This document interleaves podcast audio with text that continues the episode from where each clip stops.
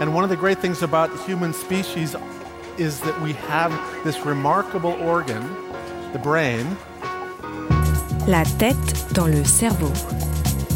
Biologie, cervelle, synapses, neurosciences, physique. The human brain really is the most unique gift of our species.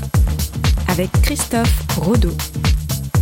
Plus que de jouer sur le confort ressenti, quelques degrés de plus ou de moins pourraient également avoir un impact sur les performances cognitives, et ceci de manière différente si l'on est une femme ou un homme. La tête dans le cerveau.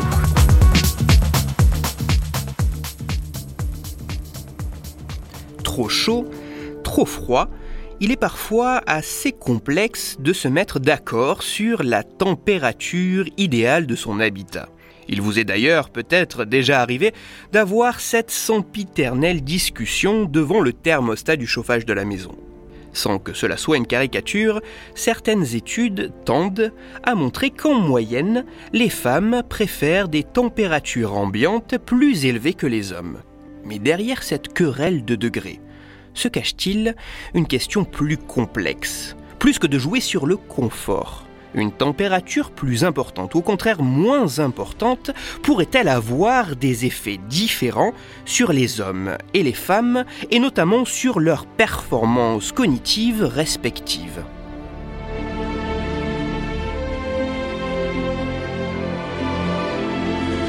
Afin de savoir si la température d'une pièce peut impacter les performances de réussite à certaines tâches, et ceci de manière différente pour les femmes et les hommes, une équipe de chercheurs a réalisé récemment une étude assez simple avec un peu plus de 500 participants. Parmi les exercices soumis aux volontaires au cours de cette expérience, il y avait notamment un exercice de mathématiques et un exercice verbal. L'exercice de mathématiques consistait à proposer un problème demandant aux participants d'additionner une suite de cinq nombres à deux chiffres. En tout, le participant était mis face à 50 de ces types d'énoncés et devait répondre au plus de problèmes possibles en 5 minutes. L'exercice verbal, lui, consistait à mettre le volontaire face à une suite de 10 lettres. Le but du participant était de proposer en 5 minutes le plus de mots possibles à partir de l'ensemble ou d'une partie de ces lettres. Les exercices étaient identiques pour l'ensemble des volontaires. Seul un paramètre changeait. La température de la pièce dans laquelle se passait l'étude. En effet, la pièce d'expérience pouvait avoir une température allant de 16 à 32 degrés Celsius et les résultats de réussite aux différents exercices en fonction de la température de la pièce sont assez intéressants.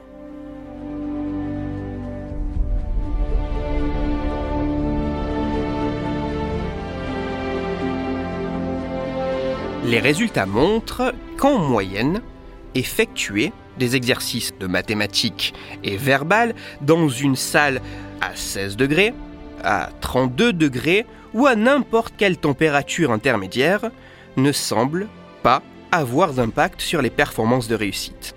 En d'autres termes, les exercices sont, en moyenne, aussi bien réussis peu importe la température.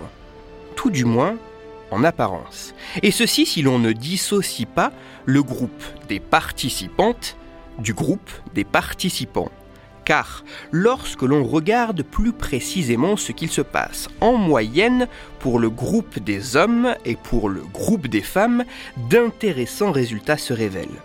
En effet, en moyenne, pour le groupe des femmes, il semble exister une corrélation positive entre la température de la pièce et les performances cognitives aux exercices.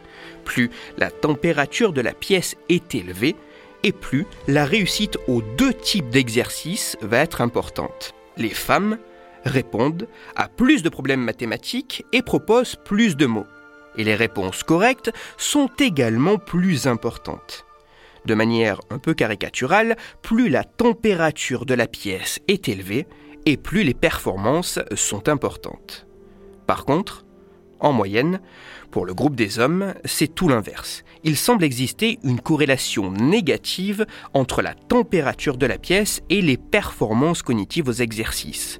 Plus la température de la pièce est élevée, et plus la réussite aux deux types d'exercices va être faible.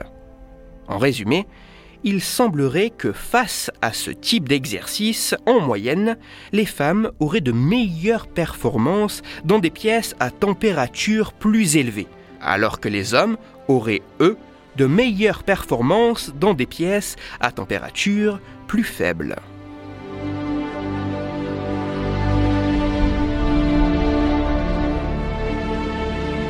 En conclusion, oui. Ces travaux semblent mettre en évidence que la température d'une pièce pourrait, en moyenne, avoir un impact sur les performances cognitives de manière différente si l'on est une femme ou un homme. Et lorsque l'on sait que parmi les études qui mettaient en évidence qu'en moyenne les femmes préfèrent des températures ambiantes plus élevées que les hommes, une de ces études mettait également en lumière qu'en moyenne les thermostats sont bien plus sous le contrôle des hommes, cela peut faire réfléchir. Ni en tout point identique, ni en tout point différent, il semblerait bien exister en moyenne des spécificités fonctionnelles pour chacun des deux sexes. Avant de passer à un conseil lecture, permettez-moi tout de suite de nuancer, de prendre du recul sur cette étude, car j'imagine qu'à l'évocation de ces résultats, certaines conclusions hâtives ont pu se former. Conclure de manière péremptoire que toutes les femmes ont toujours de meilleures performances dans un environnement chaud et que tous les hommes ont toujours de meilleures performances dans un environnement froid à partir de cette seule étude semble impossible, voire totalement faux et ceci pour plusieurs raisons. Tout d'abord, cette étude compare des moyennes de performance entre un groupe d'hommes et un groupe de femmes.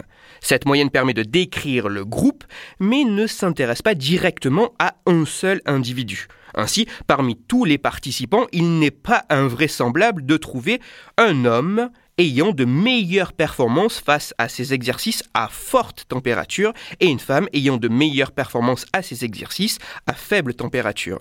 Les conclusions de l'étude semblent pouvoir s'appliquer à un groupe de femmes et à un groupe d'hommes, mais cela ne met pas en lumière un type de fonctionnement spécifique et identique chez toutes les femmes et un autre chez tous les hommes. Ensuite, cette étude est très récente et il faudra attendre que d'autres chercheurs dans d'autres laboratoires aient pu à minima reproduire de tels résultats afin de s'assurer que les conclusions de ces travaux sont réellement assez fiables. Et enfin, cette étude a été effectuée dans un cadre bien délimité. Les volontaires ont répondu à des exercices précis, un exercice spécifique de mathématiques et un autre verbal, pour savoir si la température peut jouer sur les performances à d'autres types d'exercices, encore faudra-t-il le prouver. Il n'existe pas a priori d'effet universel de la température sur l'ensemble des performances des hommes et des femmes tant que cela n'a pas été démontré. Un effet sur ce type d'exercice, vraisemblablement oui, un effet sur d'autres types d'exercices, c'est à étudier. De plus, l'expérience s'est faite durant un temps limité et ne s'est donc pas intéressée à l'impact d'une forte ou d'une faible température sur le long terme. Et les participants de l'étude sont tous des étudiants. Impossible de savoir à l'avance si de tels résultats peuvent se retrouver pour des personnes ayant des profils différents et étant plus ou moins âgées. Pour toutes ces raisons, il semble impossible d'avoir une conclusion péremptoire et universelle. Donc non, il ne paraît pas possible de déterminer à partir de cette seule étude une température qui permettrait à toutes les femmes ou à tous les hommes d'être les plus efficaces possibles, peu importe ce qu'ils doivent faire. Toutes les références de ma chronique se trouveront sur mon site, Cerveau en argot. Et pour approfondir la chronique d'aujourd'hui, je vous renvoie vers un article disponible sur Internet. Cet article a pour titre Les femmes plus fortes en maths quand il fait chaud? Il est écrit par Guillaume Jacquemont et il est à lire sur le site cerveauetpsycho.fr.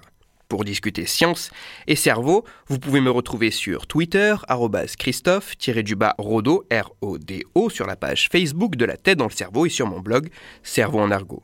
Je vous rappelle que si vous, auditeur, vous avez des questions ou des sujets dont vous voudriez que je parle, n'hésitez pas à me le faire savoir directement sur mon compte Twitter, sur la page Facebook ou par mail à l'adresse la tête dans le cerveau gmail.com et j'essaierai d'y répondre dans une future chronique.